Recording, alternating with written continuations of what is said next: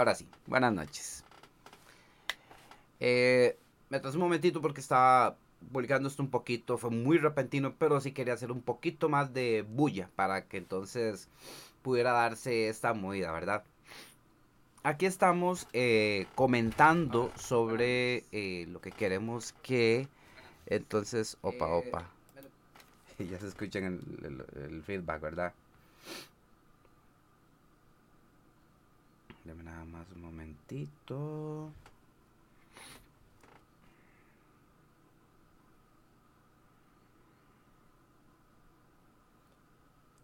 Vamos a ver porque hasta y ahora toca probar el internet. Aparentemente eso está un poquito... Eh, aparentemente sí que se está pausando. Entonces ahí nada más me dicen qué tal les parece, ¿verdad? Una vez que están... Eh, bueno, los que pueden verlo por ahí, ¿verdad?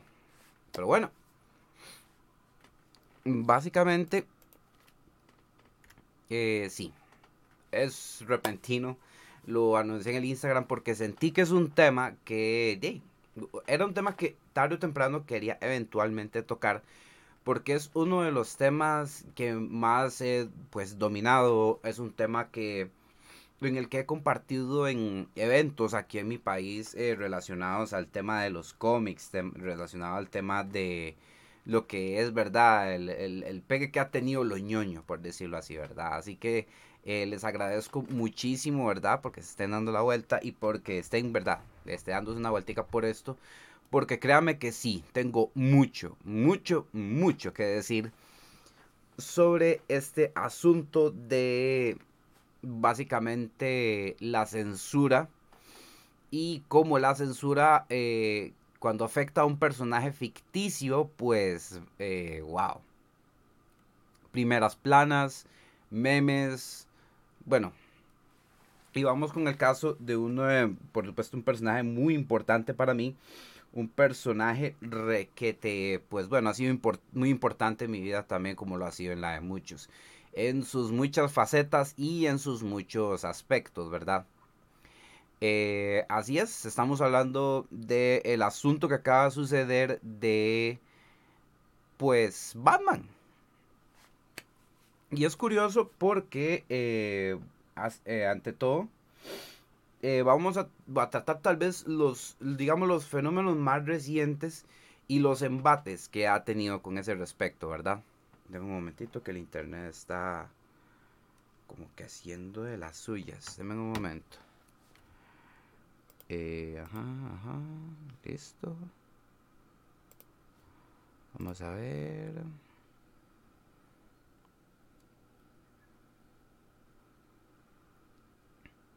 Si estoy probando nada más un momentito el internet así rápidamente. Porque si está teniendo unos frames que no deberían de verse así.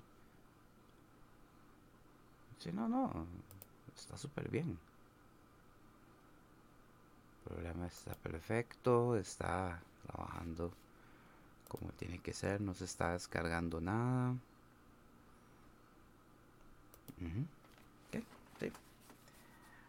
Así que entonces muy probablemente sea Facebook. Vamos a ver entonces. Pero sí, volviendo.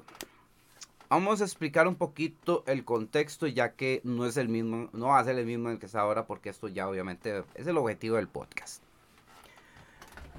Sabemos que Batman es un personaje que ya lleva 80 años de existir, un poquito más. Eh, y en gran parte de todo eso pues se ha vuelto pues un personaje súper importante, ¿verdad? Eh, se ha vuelto pues, algo increíblemente eh, querido en muchos aspectos y por tanto es, es, de sumo cuidado, ¿verdad? De que un personaje que es muy querido y muy eh, conocido por generaciones y a nivel mundial, pues se le tenga ese cuidado se nos ha demostrado que estos personas, eh, bueno, ante todo Batman, eh, como Superman y las demás propiedades que pertenecen a DC Comics, eh, pues son, pues, son, han visto, han sido vistos, pues, con delicadeza, ¿verdad? Con, con cuidado, a pesar de que han tenido historias densas, han tenido trabajos bastante pesados, con el pasar de los años. Dígase más que todo de los 80s, de los años 80s, 90s para acá, ¿verdad? Muy bien. Em, hace poquito salió una noticia que hizo mucho revuelo más que todo por el morbo de ver que Batman como que pretendían en una de esos trabajos, eh, eh, esos, ¿verdad? Estos trabajos que adaptan del universo de Batman, en uno de estos Batman eh, se iba como a medio apreciar o dar a entender que un personaje de Batman le iba a, hacer un a hacer un performing así le iba a, hacer un le iba a perform ahí un pues de un, un ejercicio oral a la señorita Gatuela Ok. Vamos primero por partes, obviamente, para entender por qué el revuelo de esta vaina. Puede que ya solo entiendan por qué esto fue, se volvió una noticia, porque todo el mundo está hablando de esto. Y por qué específicamente yo me estoy refiriendo a esta que uno podría decir que es una tontera. Muy bien. Eh, vamos a ver.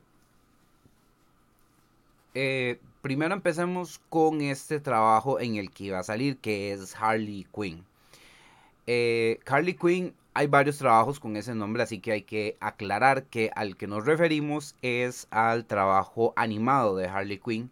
Y ustedes saben que eh, Estados Unidos tiene un mercado para la animación para adultos. Una animación donde tienen una comedia muy sarcástica, una comedia muy negra, muy adulta y eh, Harley Quinn entonces se trabajó de esa forma, trabajó con esa intención, aún teniendo pues grandes nombres, ¿verdad? En lo que ha sido su, su, este, eh, eh, su haber, su, su, digamos, su gran fama que empezaron a explotar bastante. Empezó con el cómic que le hicieron en solitario a ella por ahí después del 2011 aproximadamente. Eh, se dieron cuenta que con ella podían percibir un público eh, que del que el Marvel estaba disfrutando y que creó en base al personaje de Deadpool. Y lo cual me, gustó mucho. Es un tipo de comedia, pues, el fuerte sarcasmo, el fuerte mm, ácido, ¿verdad? Eh, la parodia, la comedia, ¿verdad? Aún calzando en lo que podría ser el Batverso, el, el, canon de los cómics de Batman, por decirlo de una forma. Ok. Los, estos cómics de Harley Quinn, ya volviéndonos más atrás, saliéndonos un poquito de ese show, pues básicamente, básicamente ese show salió de la idea de esos cómics. Se tratan de Harley pues haciendo literalmente feo con personajes y, estrellas invitadas. Eh, en varios cómics estuvo siendo, digamos, una gran molestia para Power Girl. Eh, también ella, es, en lo que tenía sus aventuras separada del Joker, a veces salía con Poison Ivy, pero no hacían nada criminal, no se metían con nadie, o a veces sí tenían aventuras, digámosle travesuras de Harley, de hecho. Esos cómics eran muy locos. Y eh, su gran fuerte era pues la comedia.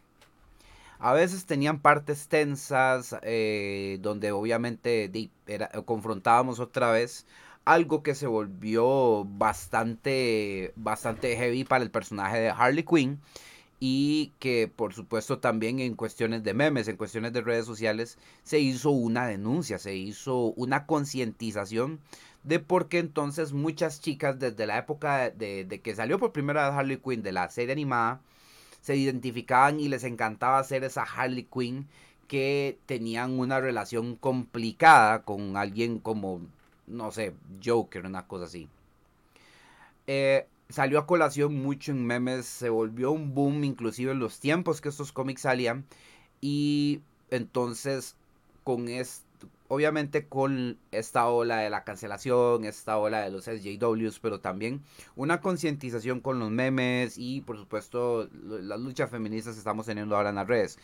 Eh, Harley Quinn entonces resultó también pues abanderar eso, eh, ser eh, un representante como eso también se estaba manifestando y ella también pues obviamente tenía que salir de ese bucle en el que todo el mundo creía que ella siempre iba a caer, de que siempre iba a, siempre iba a caer en esa relación tóxica que obviamente con Joker, ¿verdad? Pero siempre, siempre era una relación tóxica, era, siempre era en abuso, eh, cosas abusivas. Y obviamente uno dice, es que son dos criminales. Pero Harley Quinn se volvió pues, tan famosa que eh, al tiempo de que salió en la serie animada le incluyeron en el canon de los cómics. Y ahora en los cómics la historia es otra. El canon de los cómics tiene ciertas evoluciones, tiene ciertos desarrollos y, y tienen obviamente digamos, un espectro más permisivo de historias en comparación a las series animadas. Y la serie Harley Quinn, aún siendo de corte adulto, no se escapó de eso, que es lo que vamos a ejemplificar. La serie de Harley Quinn eh, es full comedia sarcástica, eh, un guion bastante loco, donde vemos versiones comédicas de un montón de villanos del universo DC. Y digamos, eh, a mí me encantó eso de la serie. Estamos hablando de que eh, eso a veces se veían en unos cómics que eran como de pasajeros, pero no en historias recurrentes. En Harley Quinn llegamos a ver eso, de que sí, de ahí sí, búrlense de los villanos, búrlense de la Legión del Mal, búrlense de la Liga de la Justicia, búrlense de todo eso.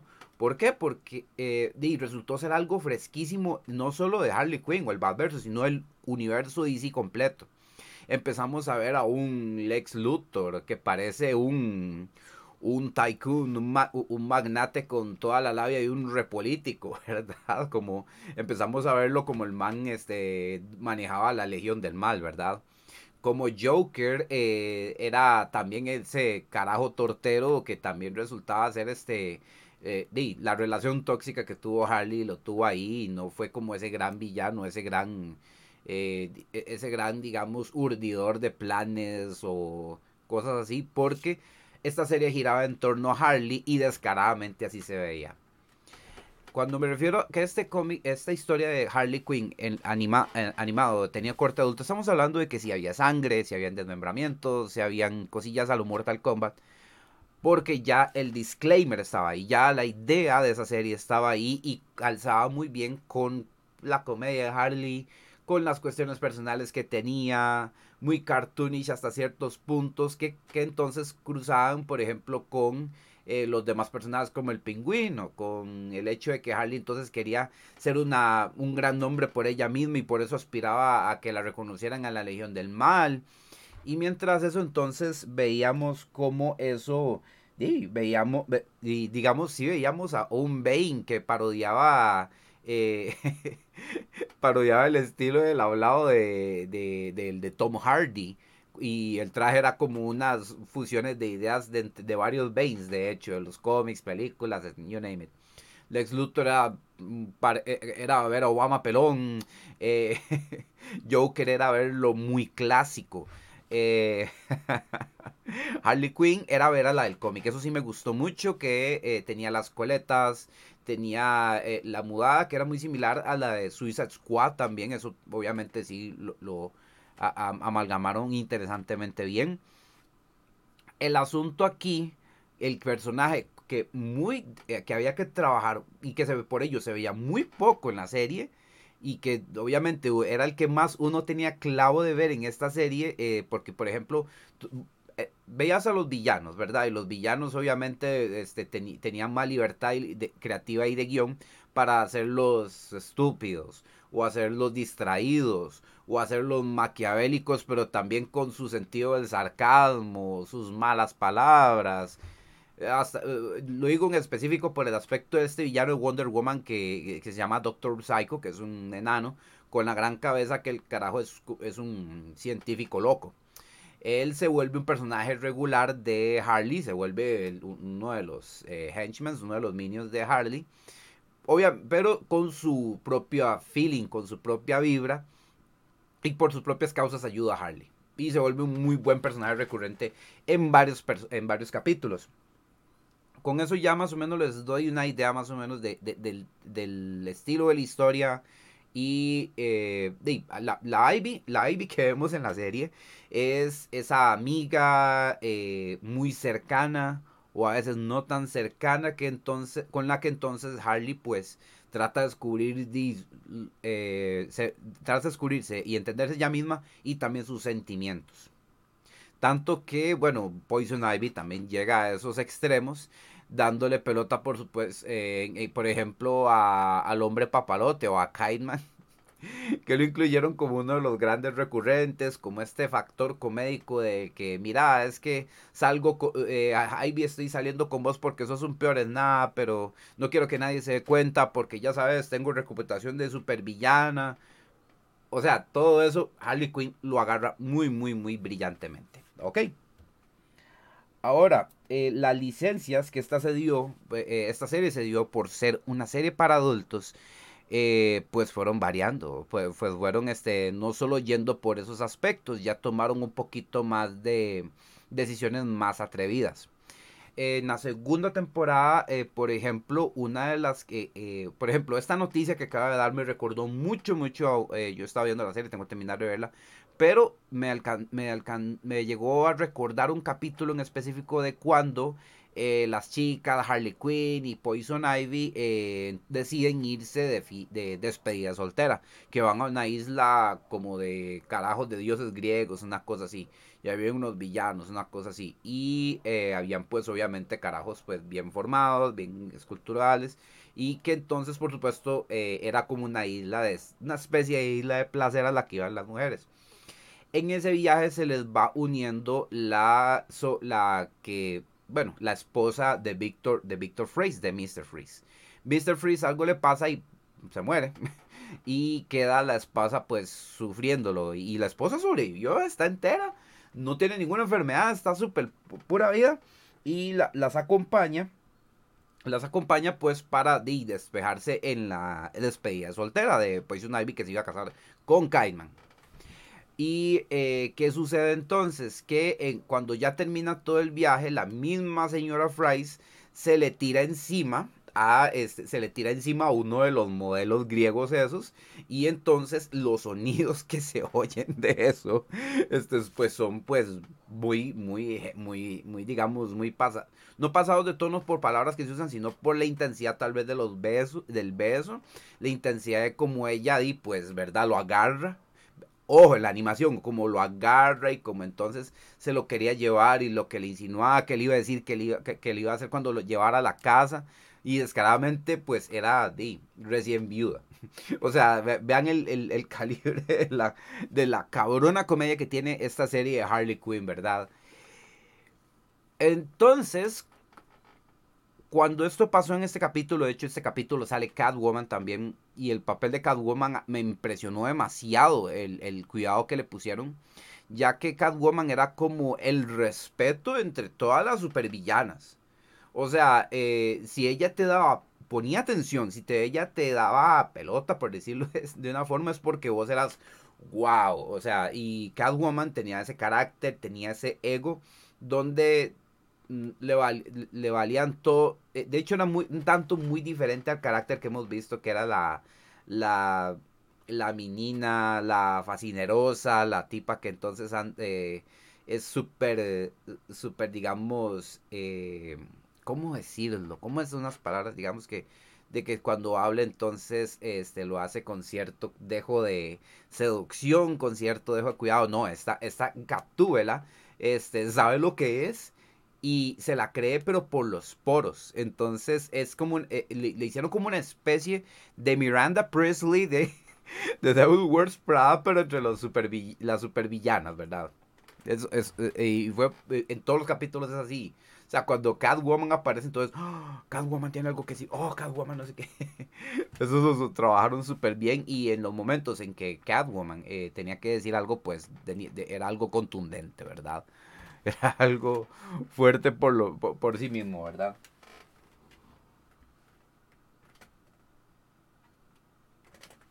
Ajá, así que, eh, un momentito para ver cómo está también.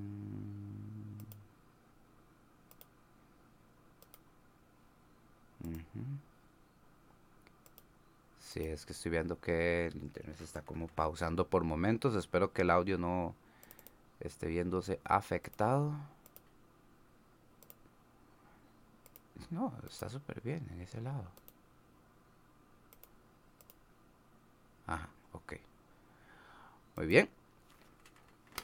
Y em, con esto lo que les estoy, eh, les estoy dando eh, esbozos es del carácter que se estaba tomando la serie para entonces contar historias y contar eh, y mostrar detalles que en, en algunos que otros cómics se han visto porque sí, se ha pasado. Pero, ¿qué pasa? En el mundo del cómic, el mercado del cómic es, como les digo, un espectro más permisivo de historias a nivel de tragedias, a nivel de tramas detectivescas, a nivel de inclusive de la crudeza que se ve en Ciudad Gótica, ¿verdad? Por el público que de, lo ha seguido consumiendo, que es uno bastante, pues, no entrado en edad, sino de cierta madurez. Eh, es una vaina que han mantenido desde los mismos ochentas. Y eh, por ello es que inclusive en, los mismos Estados Unidos, que el mercado del cómic es enorme, entrar a estos cómics es un tanto intimidante. Es, eh, sigue siendo hasta el día de hoy. Ese es otro tema, de hecho, para lo que es el podcast. Quiero explorarlo. Ya que yo, pues, como ustedes están viendo, no solo, bueno, también consumo material de Batman que dan en la pantalla, sino que también eh, bueno, he dado charlas de cómo poder acercarse a un Batman en los cómics con unas historias magníficas, unas historias muy buenas. Cuando ya quieres salir tal vez de lo que son películas o series. Eh, yo soy más sido coleccionador ahorita, eh, donde entonces consigo una que otra pieza en físico, estoy al tanto de la continuidad y ya de 10 años para acá he llevado, digamos, esta, este, digamos, continuidad. En serio, he leído también trabajos de muy buenos de hace ya varias décadas, ¿verdad? Para que entonces este más o menos estés en cuenta más o menos que sí, es Batman va a ser un tema muy recurrente porque también el cómic va a ser un tema muy denso al cual entonces, bueno, van a escuchar bastante cuestiones que han tenido con cómics, las vamos a explorar y por supuesto, si tienen eh, cuestiones tal vez sobre continuidad de personajes. Eso es una vaina que eh, me han preguntado mucho y con mucho gusto pues eh, hasta en los mis streams en Twitch eh, tengo una opción con puntos de canal que dice Long Story Short donde entonces si quieres saber sobre algún personaje normalmente yo ya me he leído varias continuidades ya que han trabajado por años como para contarles de dónde por ejemplo con, bueno, con Batman, por ejemplo, este, las líneas, las cronologías, eh, cuando murió Jason Todd, el segundo Robin, o cuando, por ejemplo, murió Alfredo, por ejemplo, eh, le quiebran la espalda, cosas así, ¿verdad? Con el asunto de Batman, que de hecho he dado en varias charlas como para contar un poquito y eh, mostrar la las continuidades, bueno, la continuidad en, sí, cómo él han trabajado con cómics y para que la gente, porque a veces la gente se confunde mucho. Ok. Terminado ese paréntesis, em, así es. A mí me ha tocado ver, eh, bueno, leer en resúmenes en momentos donde yo ni siquiera estaba vivo, eh, cuestiones sobre, por ejemplo, cuando implantaron el Comic Code, de la seducción de los inocentes, que fue un asunto de un juicio, cuando llegaron a censurarlo, después la industria de los cómics dijo ya no más. Y, eh, y por supuesto eso fue una batalla que hasta el día de hoy, bueno, es una batalla muy muy ruda para contar, ¿verdad? Porque los cómics, al ser un medio de lectura, eh, se, empezaron a permitirse más historias que entonces conectaban una conectaban un tipo de cronología y continuidades donde veíamos hechos más fuertes para los superhéroes, lejos de los que ya veíamos en distintas animadas como los super amigos, eh, eh, eh, las mismas series animadas, unas que otras empezaron a trabajar un tono más serio, un tono más maduro, pero ya eso dependía mucho del trabajo que estabas viendo, ¿verdad? El caso de Harley Quinn, pues, era como el intento de llegar a ese tipo de ese tipo de historias, ese tipo de comedia, ese tipo de guion irreverente, inclusive que pues, tenemos ejemplos Los Simpson, South Park, eh, Rick and Morty, eh, algo así querían trabajar. Obviamente con cuidado y eh, sin, digamos, variar mucho de la idea clásica de los villanos o todos los integrantes del Badverso. Y por ello, con esto que yo les conté de esta bendita fiesta de despedida de soltera que se llevaron a la isla, Ivy, Harley, estuvo Catwoman, pero también estuvo la señora Freeze. Entonces se atrevieron a querer, pues obviamente, me imagino que este, en esta temporada de eh, Harley Quinn era la primera vez que se veía a Selina Kyle, que se veía a Catwoman. Y por supuesto, eh, no solo los cómics, sino los mismos fans adoran. Y esto creo que data, gracias a Bruce Timm, gracias a la serie animada, que a la gente les encanta, por ejemplo, ver ese, esa relación es, esa relación que tienen Catwoman y eh, bueno, Selina y Bruce, eh, Batman y Catwoman. Eh, es una vaina, de hecho, que inclusive yo considero mucho más interesante que lo que era Harley Quinn y Joker. Eso en los cómics lo fueron confrontando mucho. Y yo me imaginé que la serie de Harley Quinn iba a querer abordar esto a su propia manera en especial con una Selina como esta y con un Batman que eh, también por efectos comédicos también lo terminaron relegando a un segundo casi último lugar donde casi se pasean y casi matan al personaje de hecho. Y de entonces llegamos a un punto donde de empezaron a tener como unas ideas muy curiosas. Se liquió se filtró en la escena que iban a trabajar con estos dos personajes y como entonces eh, la bomba estalló por precisamente eh, eso, por precisamente,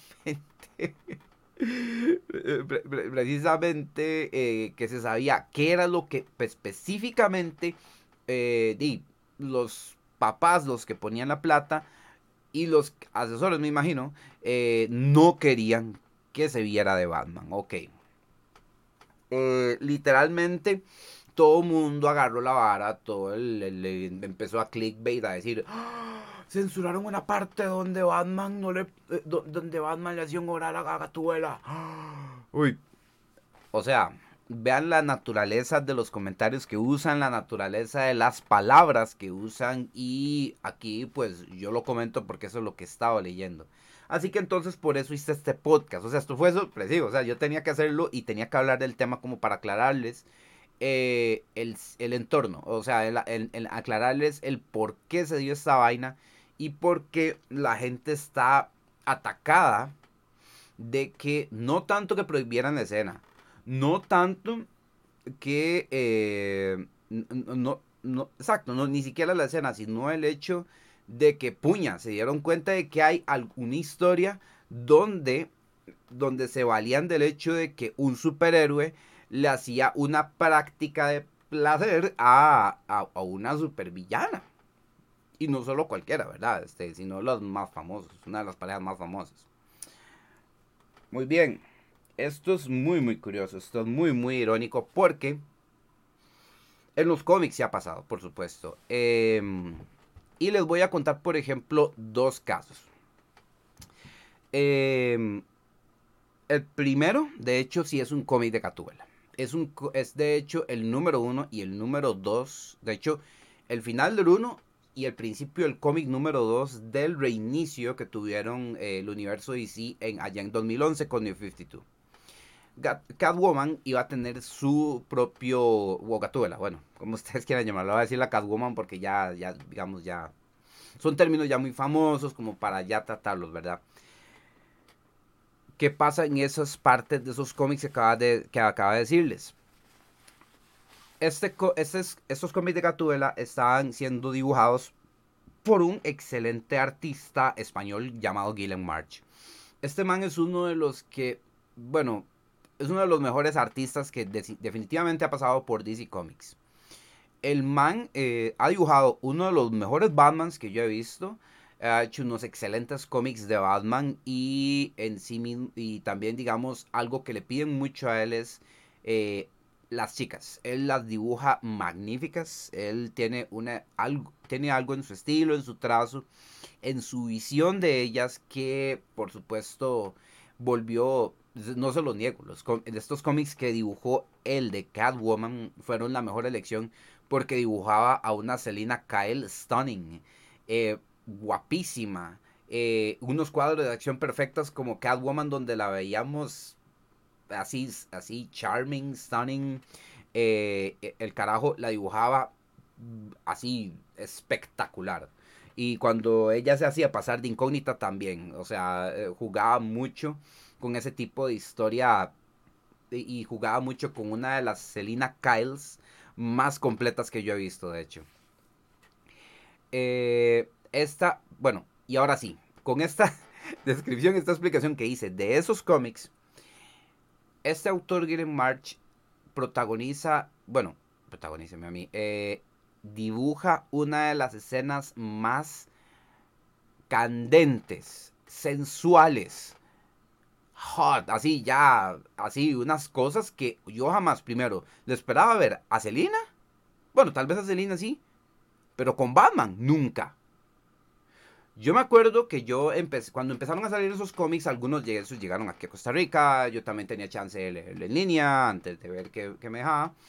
Y yo todavía al día de hoy no supero esa, esa escena que empezó con el cierre del cómic porque se notaba, por ejemplo, Selina afectada, estaba cansada, estaba, estaba obstinada porque tuvo una revelación jodidísima, le mataron a una amiga, si mal no me equivoco, y entonces ya no sabía, eh, eh, estaba, eh, llegaba un momento donde sí botó el tapón, aunque ustedes no lo crean que Selina sí tuvo, bueno, en, en, en la idea, en la propuesta del cómic lo hicieron muy, muy bien, tan así que entonces Batman llega y la ve, para saber qué fue lo que pasó. Y ella simplemente eh, no le dice nada, se lo aprieta, se lo come de un beso y le empieza a desnudar. La cosa es mutua, porque entonces empiezan los dos y, se dejan llevar por ese feeling y de, querer, ¿verdad? Este, hacer coito, por decirlo así. Y fue muy artístico porque eh, se reveló muchos años después, de hecho, que el artista propuso, sí, estos cuadros se veían a ver esto, si iba a haber esto, si iban a haber pezones, si iba a haber aquí, si iba a haber piel, si iba a haber esto y esto y lo otro. Al, al artista Gillen March le tuvieron que decir que no a un montón de páginas donde Selina pues no mostraba pezones, pero sí mostraba piel. Y claro, eran dibujos magistrales, eran magníficos, o sea, pero eso se reveló años después porque de ahí la editorial le dijo que no lo cual me tiene asombrado y me tiene todavía eh, eh, eh, maravillado y de hecho muy probablemente le saque el tema cuando ya llegue a conocer a Guilherme Marche de persona y de hecho porque yo tengo esos cómics en físico. Yo necesitaba tener la prueba de uno de los momentos más íntimos, uno de los momentos más sexys, por decirlo así, y una cosa increíble, una obra de arte que hicieron con ambos personajes que jamás, o sea, yo e, eso tú lo esperas ver en un encargo que tal vez le hagas al, al carajo que le hagan esas eh, le hagas esas páginas y obviamente tener los medios para pagarle eso. O algún otro artista que dice, "Mira, es que ay, pucha, yo quiero ver cómo te queda a vos este cómo cómo se revolcarían estos personajes." cosa que sí, cosa que sí pasa y que por eso existe, ¿verdad? Este, el trabajo de comisiones. Por ese lado, al menos. Y lo estaba viendo en un cómic de DC, en dos cómics, al principio y al final de otro. Al principio del segundo cómic ya se ven ellos eh, sin sus partes de sus trajes, pero con sus máscaras. Y cuando ya pasa toda la terapia que es, en la que se sometieron uno y otro, eh, pues, y de hecho súper chivísima porque me acabo de acordar que la portada del segundo cómic son Catwoman y Batman eh, en una pose. Obviamente, de verdad, ellos que siempre pasan en los edificios colgando y moviéndose. Gillian March hizo una soberbia pose de los dos como guindando de, un, guindando de algo, creo que de una cuerda, mientras estaban besándose. Maravilloso. Eh, involucrando estos dos personajes, eh, yo creo que ni siquiera en lo que fue la bendita boda que estuvieron escribiéndole por un tiempo ahí, cosa que, bueno, ahí un tiempo, eh, dentro de un tiempo les contaré por qué considero toda esa parte nefasta eh, a nivel personal, pero esta no la fue, esta fue una vaina increíble y sí pasó por censura, pero permitieron pinceladas de, porque era una parte muy central que conectaba un cómic con otro. Y por supuesto, eh, como que querían demostrar que la historia tanto de Batman como Catwoman ya tenían que dar esa evolución, tenían que dar ese paso para que entonces crecieran juntos como personajes. Eh, eso me gustaba, eso me gustó mucho. Eso eh, ha sido fantástico. Y yo agradezco mucho hecho de los 90 en adelante como a Catwoman también empezaron a tirarle eh, su luz propia por sí mismo. Tenía esos vaivenes con Batman que eran eh, pues, o sea, siempre decían, ok, siempre estaban tal vez eh, en algún momento avanzado su relación y siempre había algo que los alejaba, pero los alejaba de viaje. Y era súper absurdo. Y ahora ya también, digamos, como que jugaban un poquito más eso, ya que, como ustedes saben, el personaje Selina y eh, Gatúbela es también muy complejo, muy complejo como Batman. Ella tiene sus... Eh, ella es un espíritu mucho más libre que Bruce. Bruce tiene su causa. Y por ello eh, en más de una ocasión sí calzaban para trabajar juntos, e inclusive tener una vida juntos, y ya dependiendo de los escritores, lo trabajaban muy bien, o a veces este, simplemente era como, mira, es que de ahí no, los editores no me dejaron pues, que la historia avanzara más, ¿verdad? Y el peor de esos casos, de hecho, fue la Oda, la disque Oda, ¿verdad? Entonces, este caso de Catwoman y Batman eh, es uno que tengo que hacerles, que tengo que que tenía que contarles.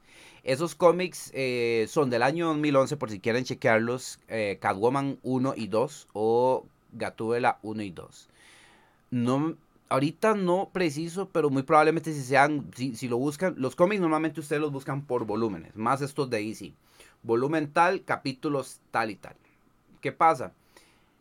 por ejemplo, eh, sí, para que encuentren esos cómics, va a ser más fácil si ponen entre paréntesis 2011, ponen eh, Gatúbela o Catwoman, entre paréntesis 2011, 1 y 2. Los pueden encontrar en línea o pueden encontrar artes o artículos relacionados para que vean entonces eh, esos momentos que yo les estoy contando. que yo les estoy contando considero que es un milagro que los, en la edición de DC Comics se permitiera esos momentos super hot. O sea, yo a mí yo estaba, yo no me lo creía, sinceramente. O sea, yo estaba, yo todavía sigo recordando el shock que yo tuve cuando yo vi el final de ese cómic donde ella, donde Selina simplemente se quiso desahogar con Bruce y Bruce pues le dijo, no, no le dijo que no y se dejaron llevar. Se dejaron llevar en un trabajo donde vemos a uno de los Batmans más serios, uno de los más rígidos, uno de los más entregados, eh, en, digamos, eh, centrados, por decirlo de una forma, y lo vemos en un momento de, esos. Lo más similar a eso en la animación de las, bueno, en las películas de DC Comics ha sido pues en The Killing Joke con la con el episodio de Bárbara y Bruce. Ya ahí cuando vean la película bueno, y cuando, o si no, ya sabrán cuál será, a, cuál será me refiero, ¿verdad? Ahora, eh, este tal vez, e, ese caso que yo les dije de Selina y Bruce, eh, ha sido, ha tenido embates de más censura, pero que no afectó tanto porque es, eh, esas páginas de hecho se develaron después por el autor, y ahí sí le dijo que no había problema, entonces sí no fue tanta cosa. Esas páginas de hecho son priceless, ahí yo las tengo guardadas porque también, wow. Em, el asunto con la censura antes de este que pasó con, eh, con este, esta noticia que se filtró, sí tuvo que ver con un cómic. Y fue una cuestión bastante, eh, pues, densa. Pareciera mentira. Porque solo involucraba a Bruce, solo involucraba a Batman yo soy consciente y eh, yo puedo apostar que muchos, muchos escritores, muchos artistas, muchos, eh, sí, muchos escritores, muchos artistas, muchos autores, editores, eh, editores en jefe han tenido las reverendas, no solo ganas, sino formas de querer llevar a un personaje como Batman a instancias más adultas, y eso que ya ha llegado a instancias muy adultas en sus trabajos. Eh, Batman ha tratado cuestiones mm, eh, urbanas muy pesadas, tráfico de drogas, adicción a las drogas, eh, extorsiones, apuestas, política, mm, trata de blancas, como les digo, Batman tiene años de tratar este tipo de temas dependiendo de los escritores, ¿verdad? Eh, cultos. Eh, muchas de esas cosas, Batman eh, es uno de los personajes que más se ha enfrentado a este tipo de cosas.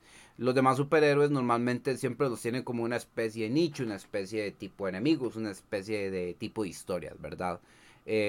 Entonces, eso lo que, por eso digamos, Batman se ha vuelto un, una, digamos, un personaje muy recurrente en las lecturas que recomiendo de cómics, por lo mismo. Eh, por allá, bueno, hace unos pocos años DC Comics lanzó una línea llamada Black Label una línea que tenía una intención adulta también donde querían enfocarse en cierto tipo de ediciones diferentes a los de los cómics usuales y también a publicaciones con un contenido más enfocado y más adulto.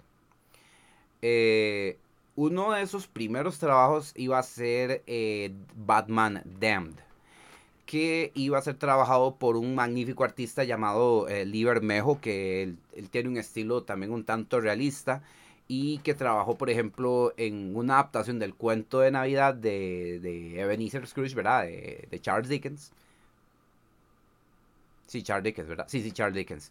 Y no sé, no sé por qué siempre se me cruza con Mark Twain. I don't know. Pero eh, Charles Dickens, este sí, el famoso cuento, el, eh, el cuento de Navidad, ¿verdad? Eh, donde Batman era una suerte de señor Scrooge y otros personajes sí entonces eran eh, sí, eran entonces los fantasmas que bueno los ahí ustedes ustedes en las historias notaba por ejemplo las, las analogías verdad con, con los personajes porque me imagino que unos muchos conocen el cuento de navidad pero por la versión de Disney o sea que, que el empleado era Mickey Rico McPato era Scrooge, eh, Donald era el sobrino y los fantasmas futuros, presente y pasado, ¿verdad? Entonces, ese cómic también es muy recomendable. Libermejo hizo este trabajo porque el estilo de él era perfecto para este corte adulto. Era una historia donde Batman estaba tratando de investigar qué estaba pasando, eh, que por qué Joker estaba muerto, eh, llegó a involucrarse inclusive con Constantine a ver si las alucinaciones que tenía, pues, ¿verdad? Eran fruto de alguna influencia paranormal, una cosa así. El involucrar a, Constantine le trató de dar un corte más adulto, un corte más denso, un corte más pesado.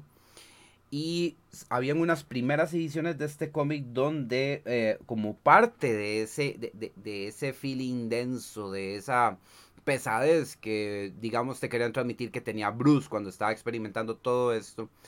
En unas páginas se ve donde Bruce simplemente se quita el traje y queda completamente desnudo con un juego de sombras obviamente, pero en esos primeros cómics se alzó el grito al cielo porque se veía el asunto del mae abajo. O sea, se le veía pues el órgano sexual masculino. Así como lo oyen. Esos cómics ahorita no sé cuánto cuestan porque se, o sea, cuando se se hizo este tiraje, como que se hizo una especie de super portero super heavy, donde empezaron a, retirar esos números, empezaron a, los que se vendieron se vendieron, pero eran una cantidad muy corta y tuvieron que sustituir un batch moral así a nivel, eh, bueno, a nivel eh, de mercado gringo, ¿verdad?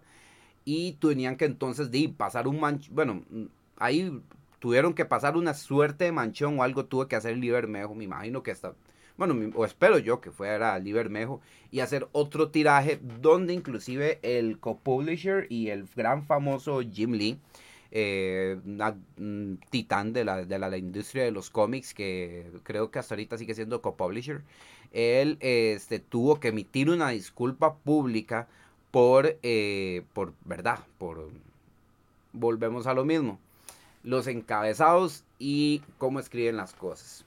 Fue un, fue un, fenómeno muy similar porque entonces Batman Dem estaba vendiendo porque le podías ver el órgano sexual masculino a Batman, a Bruce. Prácticamente por eso el cómic estaba vendiendo, porque entonces con, ese, eh, con esa idea, esa curiosidad y ese morbo sensacionalista, amarillista, you name it, eh, pretendían, perdonen que, ajá, Este, entonces la gente pasaba a hablar de este cómic. No hablaban de nada más. Y entonces esa, es, esa digamos, volvió. Gracias, Darwin.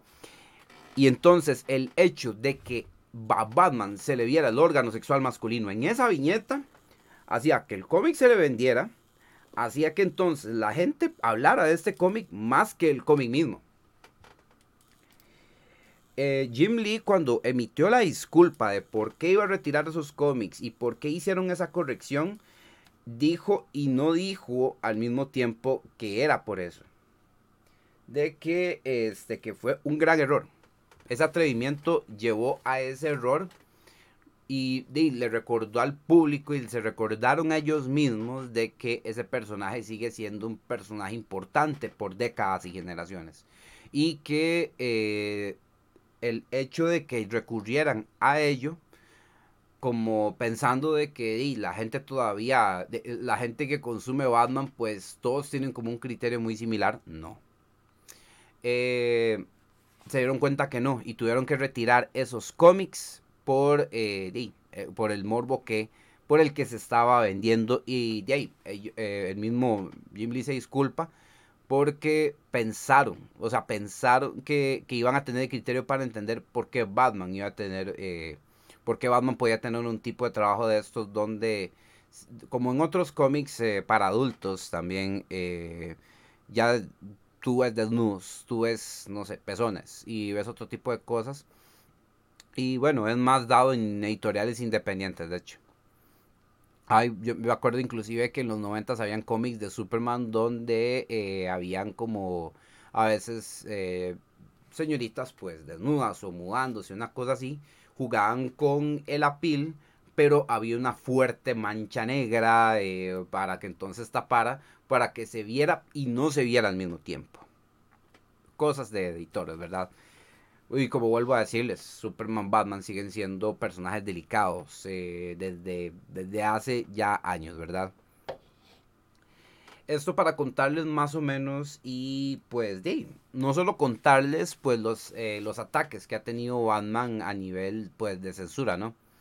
Eh, ahora vemos este asunto donde en la serie de Harley Quinn ahí este, trataron de como de como están tratando esta historia con ese corte eh, eh, mordaz, ¿verdad? De comedia que tiene Harley Quinn.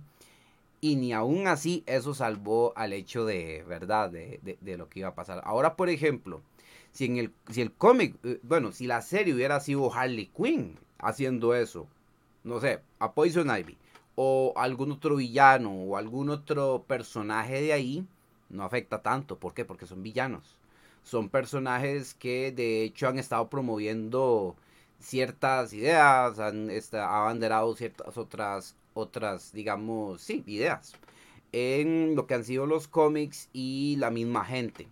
Pero Batman no. Batman, eh, a pesar de que el personaje de, es, uno eh, es un personaje muy querido, es un personaje complejo, es un personaje que ha tenido pues años de estarse vendiendo como el, el que tiene el, el eh, o sea, el que tiene el plot armor más absurdo, también hay que hablar en plan, eh, es un personaje delicado para este tipo de cosas a nivel de sexo y otras cosas. Normalmente siempre eh, se le ha trabajado con que Bruce, digamos, ha sido un ladies man, de que el man es tan guapísimo y tan platudo que todos quieren, todas quieren con ella y él por, por pantalla, entonces él sí, mira, sale con estas chavalas, eh, tiene vida con unas, con unas, luego con otras. Y en realidad, poco a poco, eso fue en un principio, de hecho, y después ya no más. Ya entonces eh, empezaron a, a dedicarse a trabajar un Bruce Wayne que tenía una full entrega a su lucha como Batman y que seguía una que otra fachada calculada, saliendo con una chica, una cosa así. Y normalmente era el, recurso, el recurso clásico de que normalmente si se van a la cama a la noche, amanecen juntos o él se despierta en la noche después de la revuelcadita. Y eso es lo que se ha hecho con Batman prácticamente. Porque nada más dice, sí, lo hizo. Y él, y él es un titán o, o inclusive cuando toca, cuando, cuando eh, llegan a hacer una, eh, como una descripción, lo más cercano fue eh, Bárbara en The Killing Joke, que entonces ella decía, oh yeah, it was fireworks. o sea, que, que, carajo es un es una fiera, el carajo es eh, el, el, líder del panteón de dioses en la cama, ¿verdad? Entonces, me explico, entonces tienen ese recurso muy clásico con él, donde obviamente ese no es el fuerte, obviamente, de la historia, pero el solo hecho de profundizar un poquito más en ese aspecto, en tipos de historia, en, en, cosas tal vez más gráficas en ese aspecto, entonces se va la atención porque estamos hablando de que es el atrevimiento de una empresa, el atrevimiento de una mesa de editores y el atrevimiento mm, eh, que, están teniendo con una propiedad conocida por generaciones y años. Entonces, básicamente de eso se trata. Por eso es que esa noticia se volvió un bait. Esa noticia se volvió, o sea, era una, es una tontera, básicamente, como ustedes se pueden estar dando cuenta. Eh, pero ¿qué pasa? Y volvemos, y volvemos a decirlo. Opa, terminé mi stream, vine a saludar. Muchas gracias, Mega, muchas gracias. Eh, para concluir, les digo esto, el personaje de Batman al día de hoy sigue siendo muy querido, sigue siendo muy delicado. Y eh, a pesar del tipo de personaje que es, eh, el, el, digamos, irse por detalles más gráficos en temas todavía muy tabú, de pues, es, es, es, digamos, es, es, es algo bastante, va a ser algo bastante todavía polémico, inclusive para estas épocas, donde obviamente sabemos que, puña, o sea, muchos sabemos que es un oral ahora, gracias a los memes, ni siquiera por las páginas porno, sino por un bendito memes, ¿verdad? Entonces, esto se volvió un meme porque en pronto, entonces están, eh, empiezan a hacer la, la chota, ¿verdad? La, la burla, empiezan a hacer el el, la cosa de que entonces el hombre, eh, eh, Batman que siempre podía con todo, que siempre tenía un plan para todo y era el superhéroe que siempre terminaba salvando el universo y los mismos inclusive superhéroes o de los seres más superpoderosos, se, se, lo hicieron se lo hicieron apiado o le quitaron una escena porque no podía hacer, no, podía vérsele o, no se podía saber siquiera que le estaba haciendo una práctica de cunilingus a, a, Gatuela. Entonces ahí empezó, ¿verdad? Este, la tiradera, empezó la vaciladera, porque, ¿verdad? Este, ya, ya en los puntos que yo expuse, fue por eso que pasó, como para aclararles. Ahora con respecto a Batman, em, eh, eh, digamos, estaba queriendo en, el, en lo que es podcast, por lo menos dedicarle una parte, no sé, una parte por semana o por mes, dedicar un capítulo de los podcasts a Batman, ya que, como les digo, Batman es un tema denso, es un tema enorme, rico, eh, interesante.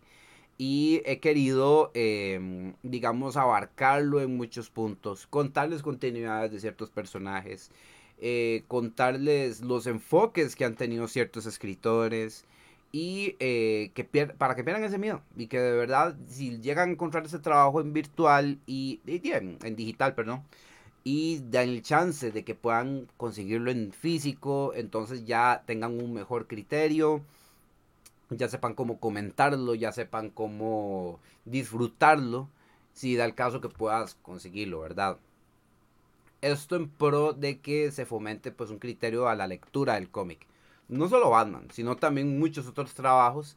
Eh, con Batman es un muy excelente punto de partida y quiero también valerme de los eh, de los este de los podcasts para eso. Tengo muchas ideas y de verdad de Batman les puedo dar misa como decimos acá en Costa Rica y eh, tanto en temas de cómics, temas de pues de la misma historia de los creadores.